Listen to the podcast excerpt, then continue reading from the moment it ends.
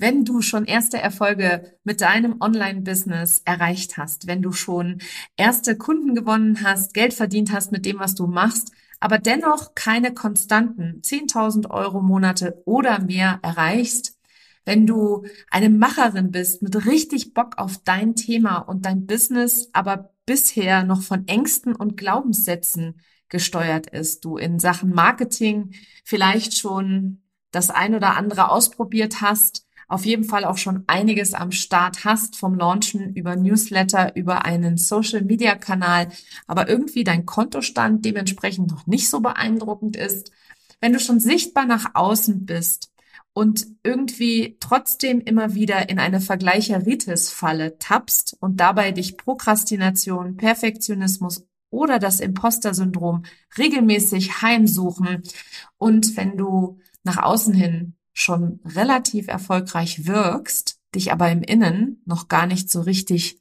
fühlst, dann habe ich ein riesengroßes Geschenk für dich. Meine nächste Masterclass startet am 29. November um 10 Uhr morgens. Sie ist kostenlos, live für Online-Business-Ladies, die einen echten Durchbruch bei ihren Ergebnissen erzielen wollen. Denn Strategien, die haben dich bis hierher gebracht, aber sechsstelliger Erfolg und mehr, ohne dich auszubrennen, das erfordert etwas ganz anderes. Darf ich daher vorstellen, die Kunst des Embodiment. Das ist das verborgene Geheimnis hinter den schnellen Erfolgsgeschichten, die du online siehst.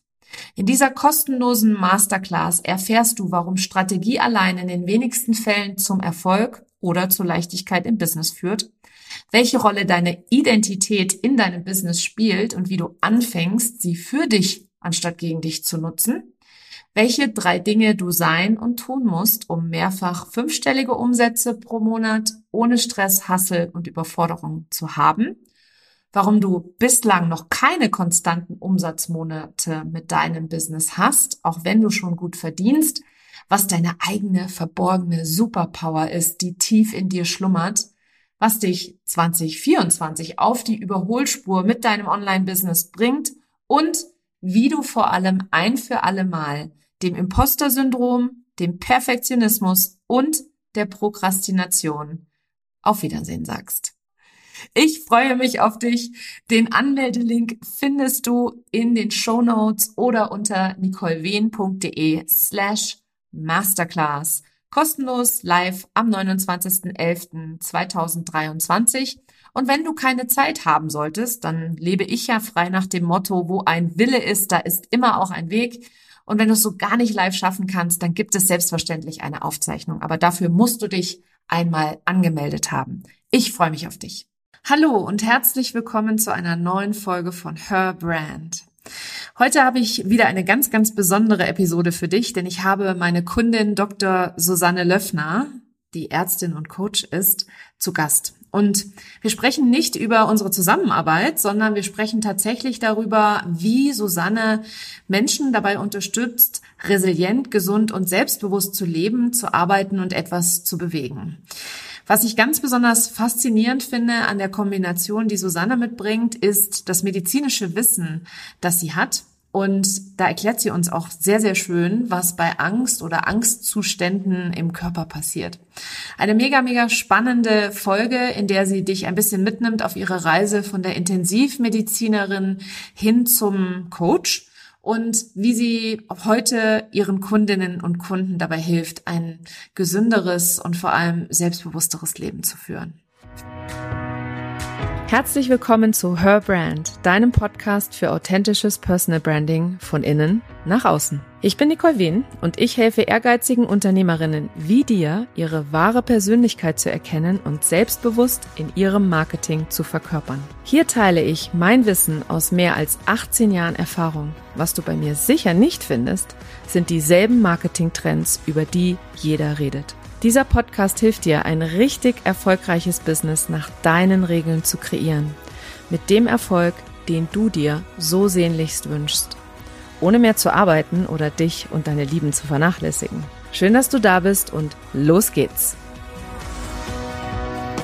Liebe Susanne, ich freue mich sehr, dass du heute in meinem Podcast hier zu Gast bist. Ich freue mich mega auf das Interview. Ich bin sehr gespannt über all das, was du mit meinen Hörerinnen und Hörern teilen kannst von deiner eigenen Reise hierhin ins Unternehmertum auch. Ähm, aber bevor wir einsteigen, stell dich doch einmal gerne selber vor. Ja, hallo. Erstmal ganz herzlichen Dank, dass ich hier zu Gast sein darf. Ich bin Susanne Löffner. Ich bin 48 Jahre alt, ein ziemlich lebensfroher, aber auch manchmal ganz chaotischer Mensch, der sehr viele Ideen hat. Ähm, und ich glaube, es braucht ein paar Leben, um diese Ideen alle umzusetzen. Ich bin Mama von zwei Pubertieren und äh, Tiere habe ich aber auch sonst noch. Ich habe noch zwei Labrador-Mädels und zwei Tigerkatzen und noch Igel Kali im Garten. Also das ist so ein Teil meiner Beschäftigung. Ähm, beruflich bin ich Ärztin seit über 20 Jahren. Ich bin Anästhesistin, Intensivmedizinerin und Notärztin und war bis vor zwei Jahren in der Klinik tätig zuletzt als Oberärztin auf einer Intensivstation in einer neurologischen Reha-Klinik mit Beatmungspatienten. Ja, und seit zwei Jahren habe ich der Klinik tatsächlich den Rücken gekehrt, bin selbstständig als Coach und treibe damit jetzt so mein Unwesen. Also ein bisschen bin ich noch Medizin treu geblieben. Ich fahre immer noch als Notärztin. So ganz kann ich mich doch nicht trennen, zumal ich wirklich sagen muss, ich bin Ärztin aus Leidenschaft. Und das kann ich nicht einfach ablegen. Nee, das glaube ich dir auch auf alle Fälle, ähm, dass das auch, auch so etwas ist, wenn du das so lange machst, ja, äh, dass man da auch nicht einfach so von heute auf morgen sagt, so tschüss, das war's jetzt, äh, sondern dass das natürlich alles immer so ein Prozess ist. Aber erklär doch mal, wie, wie du überhaupt dazu gekommen bist, der Klinik, ähm, den, wie du es eben gerade selber genannt hast, den Rücken zu kehren, weil hört sich für mich so an, als wärst du mega erfolgreich gewesen in deinem Arztberuf. Ja, gut, Erfolg ist ja immer die Frage, wie man es definiert. Und bei mir gehört zur Definition des Erfolgs einfach auch ganz viel Freude dazu. Also für mich ist Arbeit so viel Lebenszeit, dass ich denke, ich möchte da nicht einfach nur einen Job machen, der mich nicht erfüllt oder den ich nur fürs Geld mache. Und das habe ich auch tatsächlich bis zum Schluss gehabt. Allerdings äh, muss ich dazu sagen, ich bin vor allem leidenschaftliche Intensivmedizinerin. Also das war das, was mich wirklich immer oder in der Zeit, in der ich es gemacht habe, extrem begeistert hat. Und da fing aber leider das Problem an, dass Intensivmedizin in einer Akutklinik wirklich viel Aufmerksamkeit, viel Zeit benötigt. Also das als Teilzeitjob zu machen, das widerspricht sich mit meinen Ansprüchen an eine gute Intensivmedizin. So schwer es mir auch fällt, das zu sagen, aber ähm, es passt einfach nicht zusammen. Und da ich ja schon erwähnt habe, dass ich noch so ein paar andere Hobbys habe, wie Familie und Tiere und diverse andere Ideen, ließ sich das einfach nicht vereinbaren. Und es gibt halt leider nicht die eierlegende Wollmilchsau, sondern ich musste mich entscheiden und habe mich dann eben doch dafür entschieden, dass mir mein familiärer Teil wichtiger ist als die Intensivmedizin und habe dann den Kompromiss gefunden. Also das ist so der Hauptgrund, warum ich letztendlich aus der Klinik ausgestiegen bin. Ich muss allerdings dazu sagen, dass das schon ein längerer Prozess war. Ich habe äh, vor sechs Jahren eine Fortbildung oder eine Ausbildung zum NLP-Coach gemacht. Der Grund war, dass ich ein bisschen besser kommunizieren lernen wollte, weil wir haben in der, im Medizinstudium natürlich sehr, sehr viele Inhalte, aber das Thema Patientengespräche führen oder den Umgang mit, mit den ganzen Themen, die Patienten und Angehörige haben, dazu lernen wir sehr wenig. Und das wollte ich ein bisschen ausbauen, bin dabei auf NLP, also neurolinguistisches Programmieren gestoßen. Das ist ja so ein psychologischer Baukasten, ähm, oder Werkzeugkasten, um ja tatsächlich besser mit den anderen Kontakt aufnehmen zu können, andere besser zu verstehen, sich selber auch zu entwickeln. Und damals war ich so angefixt, dass ich da die Weiterbildung bis zum Schluss gemacht habe und dann in dem Thema auch so ein bisschen stecken blieb. Ich habe es am Anfang allerdings nur in der Klinik genutzt und ein bisschen familiär, habe mich damit nicht beruflich verbunden. Und dann kam vor zwei Jahren der Moment, wo ich tatsächlich gemerkt habe, dass die Klinik in Kombination mit meinen Privatinteressen mich tatsächlich ja auslaugt oder also ich war so einem körperlichen und psychischen Tiefpunkt und habe gemerkt, ich schaffe das alles so nicht. Und ich bin ein Mensch, der einen ganz hohen Wert hat, ähm, was Fürsorge betrifft oder Fürsorge ist mir sehr, sehr wichtig. Und ich musste damals feststellen, dass ich eine Fürsorge vergessen habe, nämlich die Selbstfürsorge, dass das so auf die Art und Weise einfach nicht mehr machbar ist. Und dann kam so eins zum anderen. Dann dachte ich, naja gut, jetzt mache ich mal eine Auszeit, gehe danach vielleicht in eine Praxis, habe in der Auszeit angefangen, so das Business so ein bisschen aufzubauen und habe gemerkt, Mensch, das macht ja richtig Spaß. also es ist nicht nur die Medizin interessant, sondern auch dieser psychologische Teil ist unglaublich spannend.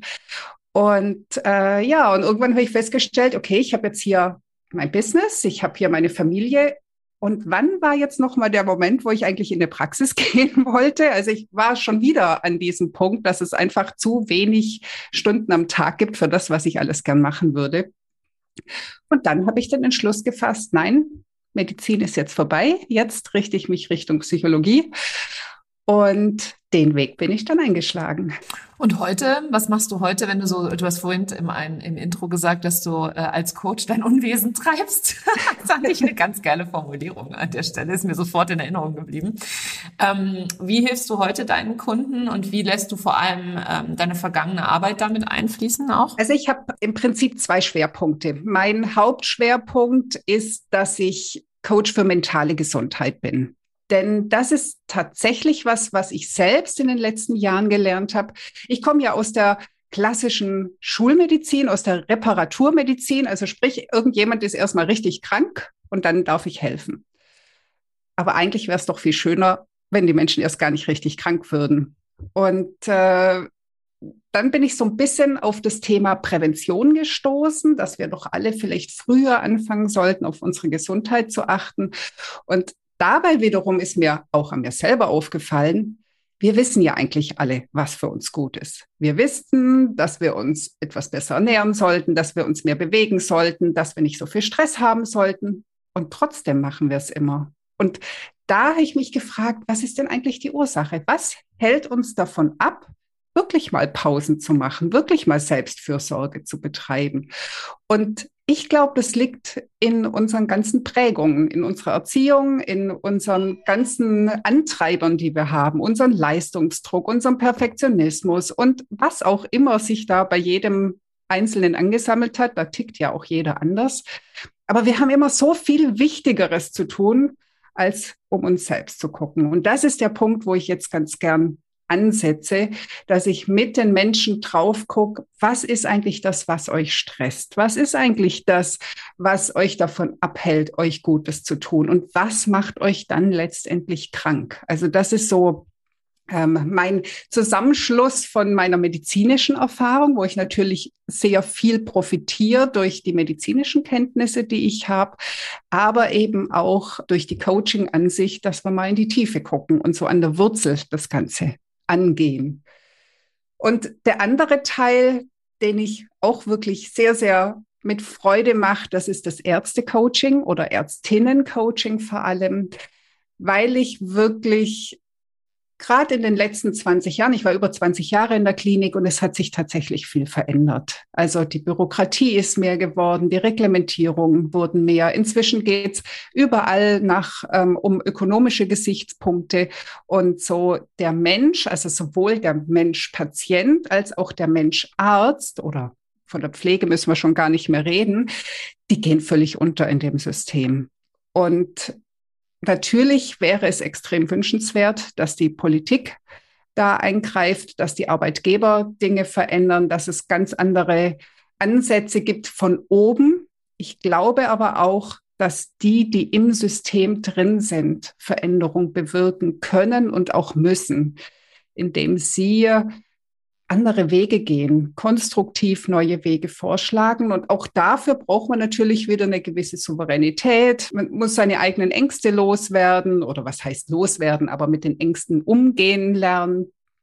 Und auch da setze ich wieder an. Und da profitiere ich natürlich von den Erfahrungen, die ich im System selber gemacht habe. Ich weiß, wo die Macken, die Tücken sind. Ich weiß, wo die Schwierigkeiten sind und welche Herausforderungen da vor einem stehen. Da kann ich dann gut ansetzen. Mega gut an der Stelle. Ähm, es ist interessanterweise, was du gerade erzählst und auch berichtest, ähm, wird ja so eine Klinik wie ein anderes Geschäft auch geführt, ja, also wie halt ein Großunternehmen ja auch geführt wird, sozusagen. Ne? Wenn du so davon sprichst, dass der Mensch in den Hintergrund geraten ist und dass es eigentlich nur noch um äh, um die Wirtschaftlichkeit und so weiter geht, das erlebe ich tatsächlich auch in allen anderen Großunternehmen ja auch. Ne? Es ist ja auch, das ist ja so ein richtiger, regelrechter Ruck gefühlt, wo die Leute, die nicht in den Führungsriegen sind, anfangen zu begreifen, dass sie die Veränderung sind und nicht so zwingend von oben nach unten. Ne? Also top, im Englischen sagt man top-down, ja, also so bottom-up.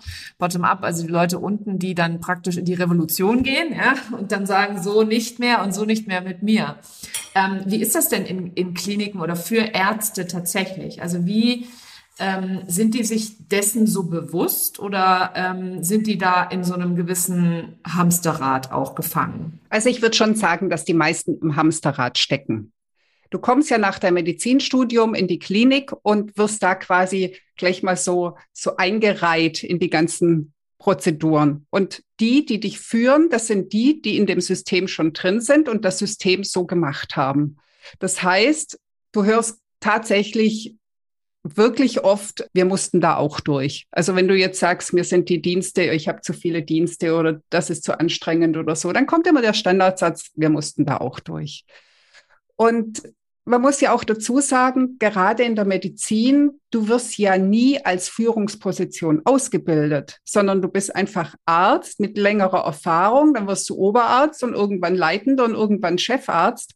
Gut, die Chefärzte, die haben oft noch, die machen öfters noch nebenher irgendwelche Weiterbildungen. Aber meistens bist du ja ohne jegliche Führungserfahrung wirst du zur Führungskraft. Einfach nur, weil du längere Zeit Arzt bist oder weil du vielleicht sehr guter Arzt bist. Und ich glaube, daher kommt es auch, dass sich auch so wenig ändert. Also die, diese ganzen ähm, Modelle, wie kann man besser im Team arbeiten. Es ist ja alles noch sehr hierarchisch aufgebaut. Oder ähm, was gibt's für Werte? Was, ähm, also ich finde zum Beispiel auch die, die ganzen weiblichen Qualitäten, eben wirklich Empathie und Teamarbeit und ähm, Fürsorge, das ist was, was noch völlig untergeht. Und da hoffe ich eben, dass die neue Generation diese Sachen einfach mal reinbringt und die Ideen reinbringt. Aber du hast vollkommen recht, das ist wirklich schwierig, da reinzukommen, weil es so eine feste Struktur ist. Und letztendlich müssten wir ja alle ansprechen. Also letztendlich brauchst du ja die Chefärzte oder Chefärztinnen, die Oberärzte, die dann irgendwo an einem Strang ziehen. Und ich habe da sehr unterschiedliche Erfahrungen in meiner Karriere gemacht. Also ich habe lange Zeit in einem wirklich tollen Team gearbeitet, wo auch von oben herab es eine flache Hierarchie war, wo konstruktiv miteinander gearbeitet wurde, wo es wirklich Teamarbeit war und es war wunderbar. Also ich weiß, dass es geht. Ich weiß, dass, dass es möglich ist. Ja, man muss es nur machen. Wie so oft mit allem im Leben so an der Stelle. Du hast ja auch so so ein bisschen das Thema, äh, hast du ja vorhin schon angesprochen, so wo kommt der Stress her? Was macht mich eigentlich krank? Wie oder was was passiert mir sozusagen? Was ist so deine deine Erfahrung, was so die Hauptgründe sind von dem, was die Leute tatsächlich nachher krank macht? Also ich würde sagen, dass der Stress tatsächlich ein ganz ganz großes Problem ist. Und was ganz viele am Stress nicht erkennen. Wir glauben immer, wenn wir Stress haben, dann sind äußere Faktoren schuld. Dann ist es die hohe Arbeitsbelastung, dann ist es der unflätige Chef oder die anstrengende Kollegin oder die nervigen Kinder aber wir sehen ganz oft nicht unseren eigenen Anteil, dass unsere eigene Persönlichkeit, wie wir mit Dingen umgehen, wie wir unsere Prioritäten setzen, wie ich vorhin schon gesagt habe, wo unsere Selbstfürsorge anfängt, wann wir uns Zeit für uns selbst nehmen, das sind die Sachen, die wir wirklich selber steuern können und die einen viel größeren Anteil an der ganzen Geschichte haben, als uns häufig bewusst ist. Und das ist vor allem der erste Faktor. Jeder muss erstmal erkennen, dass er eine Selbstwirksamkeit hat und dass er auch eine Selbstverantwortung trägt für sich. Und so oft denken wir, ja, aber es geht doch nicht anders. Ich habe doch keine Zeit. Aber Zeit ist tatsächlich eine Entscheidung, auch wenn man fast jeden auf die Palme bringt mit diesem Satz. Aber die Frage ist natürlich immer, wo du deine Prioritäten setzt. Und ich finde das sehr, sehr spannend, die Tendenz in unserer Leistungsgesellschaft ist ja erstmal ganz viel Erfolg und Geld zu haben, um sich dann von dem Geld wieder Sachen zu kaufen, die einen dann wieder in die Erholung oder in die Entspannung bringen oder die einen dann zufrieden machen. So nach dem Motto, jetzt habe ich so viel gearbeitet, jetzt kann ich mir dafür das schicke Auto leisten. Aber vielleicht bräuchte man das schicke Auto gar nicht, wenn man vorher gar nicht so viel über seine Grenzen gehen würde. Also ich glaube tatsächlich, dass wir da alle von Kindheit an schon sehr geprägt sind, dass wir erstmal, also so wie der Schwabe sagt, schaffe, schaffe Häuslebauer, dieses erstmal was bringen und dann darf man sich auch mal zur Ruhe setzen. Und ich glaube, dass es eben genau andersrum funktionieren kann. Finde ich so toll, ehrlich, weil, ähm, na klar, wir sind natürlich auch äh, ungefähr eine Generation, ja. Ähm, wir lernen das halt natürlich auch so. Ne? Also ich habe vorgelebt bekommen, dass man auf einen Urlaub hinarbeitet, ja, dass man, und äh, wer kennt den Spruch nicht, ja, vor dem Urlaub ist nach dem Urlaub oder umgekehrt, nach dem Urlaub ist vor dem Urlaub. Also sprich, man geht mit Stress in den Urlaub, um dann aus der Erholung direkt wieder in den Stress reinzuspringen. Und das machen wir alle tatsächlich, weil wir es natürlich auch so gelernt haben von unseren Eltern und deren Eltern und so weiter und so fort. Also dass man halt immer ähm, für etwas arbeitet die ganze Zeit, anstatt auch mal zwischendrin, sagen wir mal, das Leben zu genießen. Ne? Also warum kann man nicht im Hier und Jetzt schon jeden Tag sich etwas gönnen, in Anführungsstrichen? Warum muss man dafür erst gefühlt am Boden liegen, damit man so jetzt, jetzt habe ich es aber verdient, dass ich ja, genau. eine Pause mache, einen Urlaub mache, ähm, mir das Auto kaufe. Das hast du eben als Beispiel auch gebracht. Ähm, ich finde, es ist halt in unserer, also besonders in unserer deutschen Kultur ist das sehr, sehr stark ausgeprägt, wobei ich finde, dass bei jüngeren Leuten, und ich sehe es auch an meinen Kindern beispielsweise, also meine Tochter wird mal nicht mehr so leben. Meine Tochter wird mal nicht mehr, die wird da gar keinen Sinn mehr drin sehen. Das sieht man ja jetzt heute schon in den, in den, sagen wir mal, in den Jungen, ähm, wo dann die Älteren stöhnen, dass ja keiner mehr arbeiten will. ja, genau. Arbeit machen will. Also es ist halt wirklich auch interessant zu sehen. Und deswegen, ich finde das auch ultimativ das Allerwichtigste. Ist auch immer die erste Frage, die ich meinen Kunden tatsächlich stelle. Wie kannst du dir jeden Tag eine Auszeit gönnen, ohne dass du die zehnfache To-Do-Liste abgearbeitet hast, bevor das überhaupt erst möglich ist, die du sowieso nie abarbeiten wirst an der Stelle. Da, davon mal ganz abgesehen. Das Interessante ist aber, dass auch dahinter ganz, ganz viele Ängste stecken. Also ähm, einerseits natürlich die Angst, die Leistung nicht zu vollbringen, die man ja vollbringen möchte oder den Ansprüchen nicht gerecht zu werden, dann vielleicht keine Anerkennung zu kriegen. Aber ich glaube, auch viele haben Angst, dass wenn sie sich mal wirklich auf Pausen einlassen, dass sie dann gar nichts mehr tun. Aber ich meine, das ist ja nicht so ein On-Off-Schalter, sondern es gibt ja so ein bisschen eine Regelungsfähigkeit. Du musst ja jetzt nicht den halben Tag nur noch im Bett rumliegen, sondern es geht ja einfach darum, dass du dir manchmal bewusst wirst, jetzt ist auch mal Zeit für mich, jetzt esse ich in Ruhe. Das ist zum Beispiel was, was ich in jahrelanger Arbeit auf der Intensivstation nie gemacht habe. Ich habe da meine Zeit durchgearbeitet und habe, während ich noch Laborkontrollen gemacht habe oder irgendwas anderes, mir irgendwas reingeschoben. Manchmal auch lediglich die, wir hatten so eine Süßigkeiten-Schublade, wo ich einfach, also gar nicht mehr ich habe gar nicht mehr gemerkt, was ich da esse, sondern es war wirklich nur noch so ein Reinschaufeln während der Arbeit. Aber da zu sagen, nee, und jetzt nehme ich mir diese halbe Stunde. Vielleicht schaffe ich es nicht, die wirklich in Ruhe zu nehmen, weil dann doch ein Notfall kommt oder doch es mal piepst, okay. Aber einfach so diese, diesen Wunsch zu haben, ich nehme mir jetzt mal diese halbe Stunde, dieses Gönnen, das können ganz viele gar nicht mehr. Und da ähm, sprichst du im Prinzip auch zwischen den Zeilen etwas an, was ähm, auch wieder zu unserer Kultur und Gesellschaft gehört, ist, dass Selbstfürsorge fast einer Zeitverschwendung gleichgesetzt wird. Also wenn du nicht ein Ergebnis am Ende deiner Zeit hast, dann bist du halt eben nicht produktiv und dann leistest du nicht. Und äh, das ist aber in meiner Erfahrung und auch in meiner eigenen Wahrnehmung gehört zusammen. Also es gehört, die Leistung gehört mit den Pausen zusammen. Und das lernt man ja auch von Leistungssportlern. Ja, die müssen ja ihre Ruhezeiten einhalten, damit der Körper sich generieren, regenerieren kann. Und die müssen eben auch gewisse Dinge essen, damit sie leistungsfähig bleiben. Ja, aber in unserer jeder, also es ist halt oft so, dass die Leute dann denken, naja, ich bin ja kein Leistungssportler. Ich bin ja nur angestellt, in welcher Form auch immer. Deswegen brauche ich sowas ja eigentlich nicht. Dabei ist die Selbstfürsorge genauso wichtig wie alles, was ein Ergebnis erzielt. Auf jeden Fall. Also die Leistungssportler sind uns ja in mehrerer äh, mehrerlei Hinsicht voraus. Also das sind ja auch die, die Mentaltraining machen, die durchaus wissen, dass es nicht nur um die muskuläre Leistungsfähigkeit geht, sondern dass es ganz viel auch um das geht, was vorher im Kopf stattfindet. Und ähm, das finde ich auch wieder spannend, dass ähm, im Sport zum Beispiel und teilweise auch ähm, in, in der Industrie, das seinen Platz gefunden hat, bei den Ärzten aber gar nicht. Also es gibt so viele medizinische Fortbildungen, aber wo es mal darum geht, wie ich selber mit Emotionen umgehe, wie ich selber in die Ruhe komme, wie ich achtsam bin und so weiter. Das ist so Mangelware. Also irgendwie speziell, dass in einem Gesundheitssystem es irgendwie nicht wirklich um Gesundheit geht.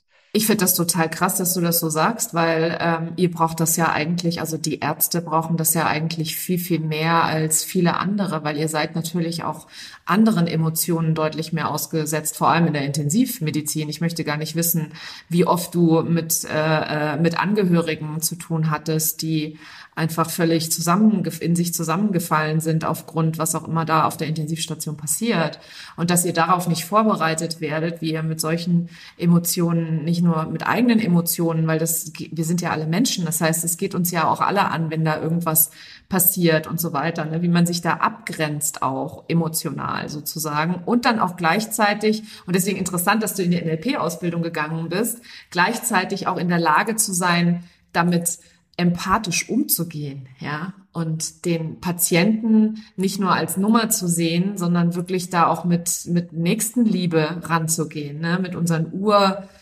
äh, Ur, äh, wie sagen wir, also Nächstenliebe gehört ja zu unserer Kultur genauso dazu, ja, dass das wichtig ist sozusagen und dass ihr da gar keine Erst Unterstützung erfahrt, finde ich schon erstaunlich an der Stelle. Ja, also das ähm, das merke ich auch immer wieder, diesen Umgang auch mit Emotionen. Also sowohl mit den eigenen Emotionen, weil wie du schon sagst, es ist teilweise sehr belastend. Also du erlebst ja wirklich schwierige Verläufe, Todesfälle mit. Auch die, die Entscheidung, wann hört man jetzt eine Intensivtherapie auf? Wann muss man einfach sagen, nee, wir können nicht mehr helfen? Das sind ja wirklich schwierige Entscheidungen, wo du natürlich als Arzt eigene Emotionen hast, auf der anderen Seite aber auch die Emotionen der ganzen beteiligten Patient, Angehörigen miterlebst. Und wie du da gerade schon gesagt hast, da den Mittelweg zu finden, empathisch zu sein, aber trotzdem nicht mitzuleiden, also nicht mit das Ganze so aufzunehmen, dass du selber danach kaputt gehst. Das ist ja ein ganz schwieriger, äh, ganz schwieriges Mittelmaß. Also die einen,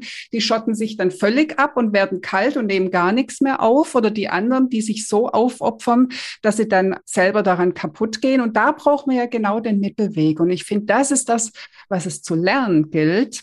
Und manche machen das automatisch. Ich würde auch sagen, dass ich da für mich ohne groß drüber nachzudenken, einen ganz guten Weg gefunden habe. Aber es gibt einfach auch viele, die es nicht können und die könnte man unterstützen, wenn man nur das Interesse dran hätte. Und was mir tatsächlich auch lange nicht bewusst war, es gibt ja sehr, sehr viele Ärzte, Ärztinnen, die das medizinische System verlassen oder zumindest das schulmedizinische System. Und ich dachte früher immer, naja, es geht wirklich um, um den ganzen Bürokratiekram und äh, um, um den Druck von oben. Aber was mir nicht bewusst war, dass es ganz häufig auch um Angst geht.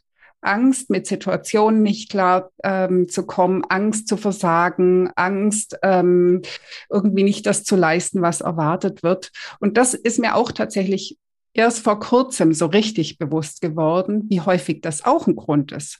Und das ist doch schade. Da studieren Menschen sechs, sieben Jahre lang, sind richtig engagierte, motivierte Ärzte, haben ihre Vision, ihren Traum.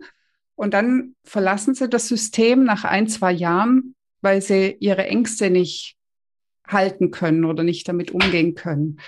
Und ich finde, da gibt es einfach so viele Ansatzpunkte, wo sich wirklich viel machen ließe. Mhm. Ja, vor allem im Coaching, also mit dem Coaching-Bereich, im Coaching-Bereich ja natürlich, ne? Und vor allem auch von der NLP-Warte aus gesehen an der Stelle. Ähm, du, ich weiß, dass du auch andere ähm, Fortbildungen gemacht hast, äh, im Coaching-Bereich auch. Äh, was glaubst du, ist so, so deine größte Stärke, wenn es darum geht, mit deinen Kunden zusammenzuarbeiten, beziehungsweise, also ich habe es ein bisschen schon rausgehört mit dem Thema Angst. Was glaubst du, ist so dein größter und liebster Fokuspunkt an der Stelle? Also ich nenne mich auch Emotionscoach. Mir liegen tatsächlich die Emotionen am Herzen. Und zwar einerseits unterteilen wir sehr schnell in schlechte und gute Emotionen. Natürlich gibt's ähm, Emotionen wie die Freude, die Zufriedenheit, der Spaß, die Leichtigkeit. Das sind natürlich die Sachen, die wir lieber mögen, wo wir uns wohler fühlen. Aber auch die anderen, die Angst, die Trauer, die Scham, die haben ja alle ihre Berechtigung und ihren Sinn für unser Überleben. Und es geht aber eher darum, sind sie funktional, sind sie in dem Maß, wo sie uns helfen oder schwappen sie übers Ufer, also sind dysfunktional. Und das ist so ein bisschen mein Lieblingsthema, die wieder in die Funktionalität zu kriegen und den Menschen auch überhaupt erstmal zu zeigen, was sie überhaupt für Emotionen haben, sie auch in Spüren bringen, weil ganz viele, die können zwar sagen, ich habe Angst, aber sie wissen gar nicht, woher sie das wissen. Also wo im Körper spüren sie das? Und die ganze Arbeit mit Emotionen geht letztendlich über die Körperarbeit, indem wir fühlen, wo sich was in unserem Körper tut. Und letztendlich hat das einfach ganz viel mit unserer Vergangenheit, mit unseren Prägungen zu tun.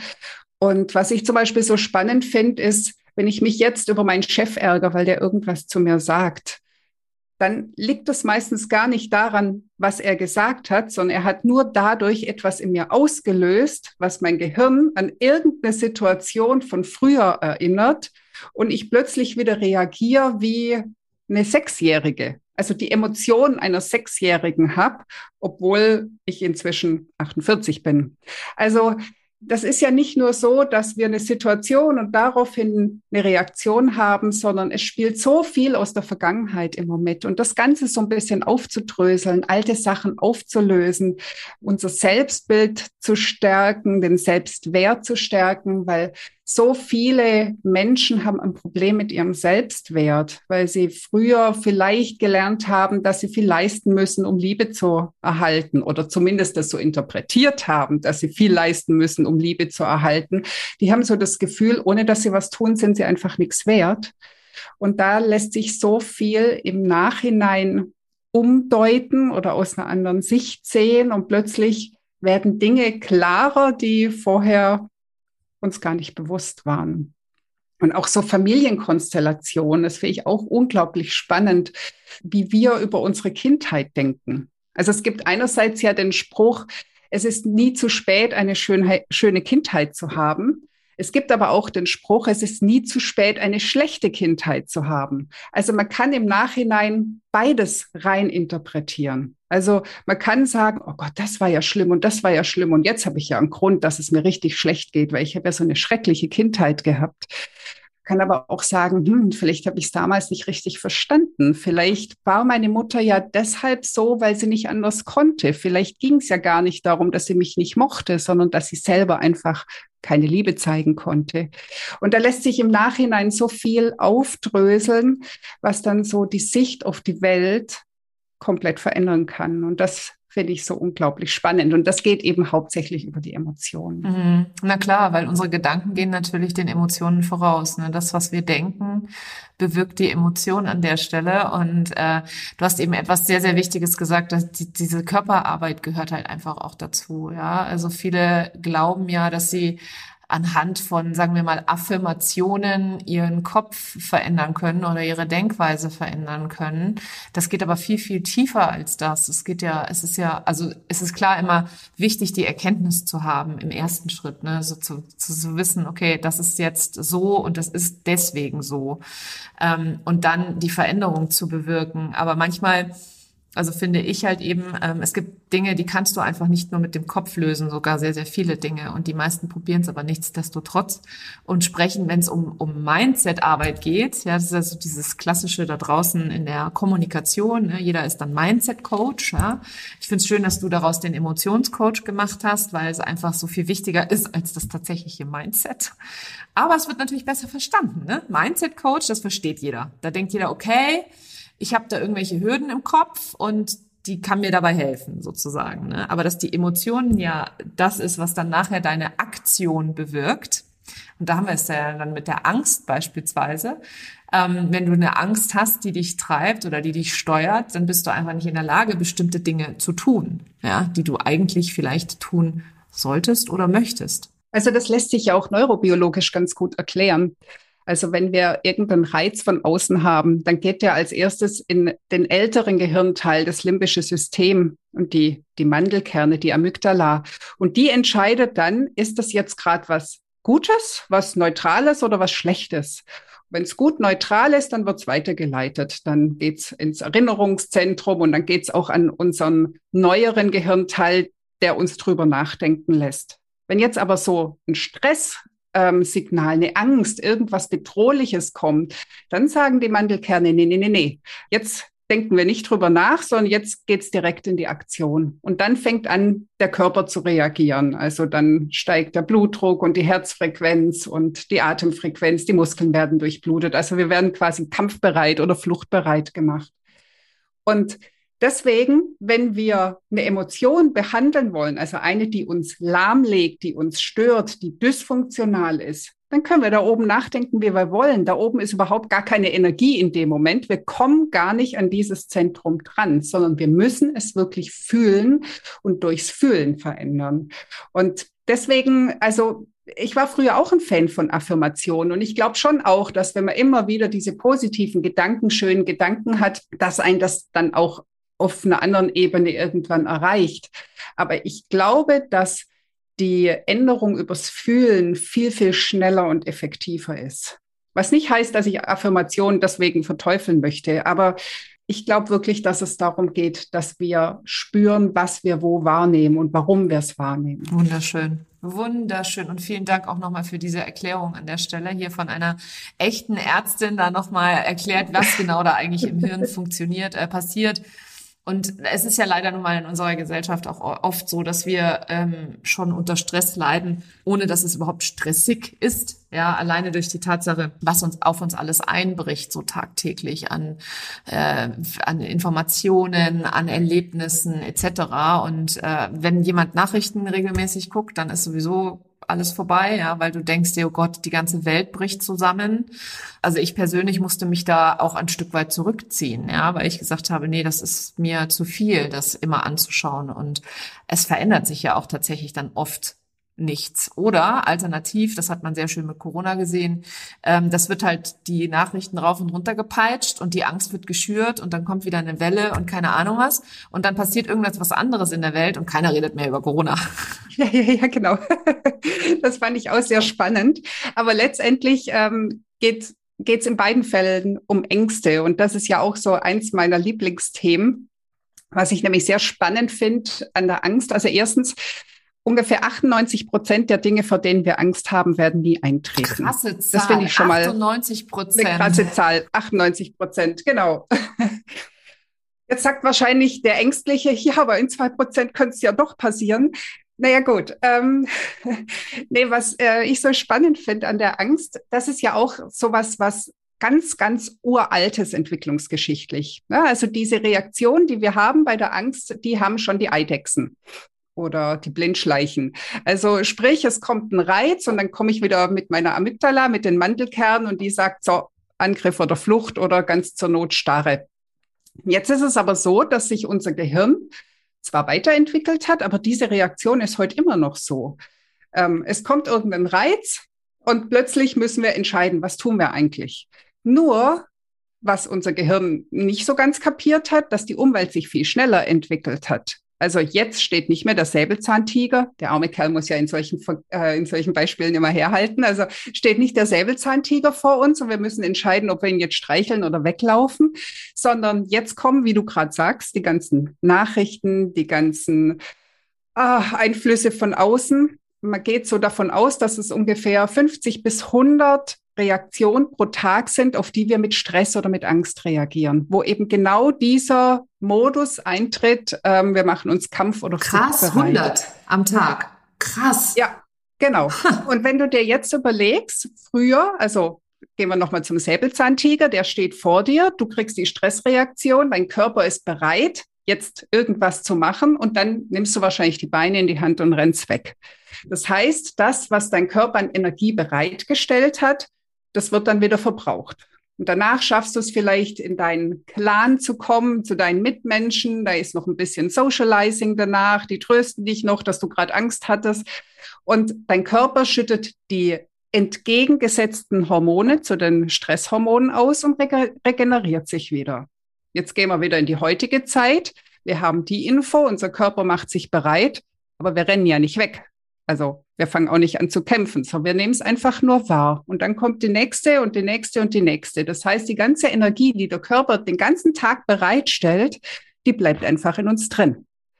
Also diese sogenannten Stresszyklen, erst wird es bereitgestellt und danach kommt die Regeneration, die werden nie vollendet. Und das ist der Grund, warum wir dann letztendlich auch krank werden, warum wir psychische Erkrankungen kriegen, also die ganzen Burnout-Folgen, Depressionen, aber eben auch körperliche Erkrankungen.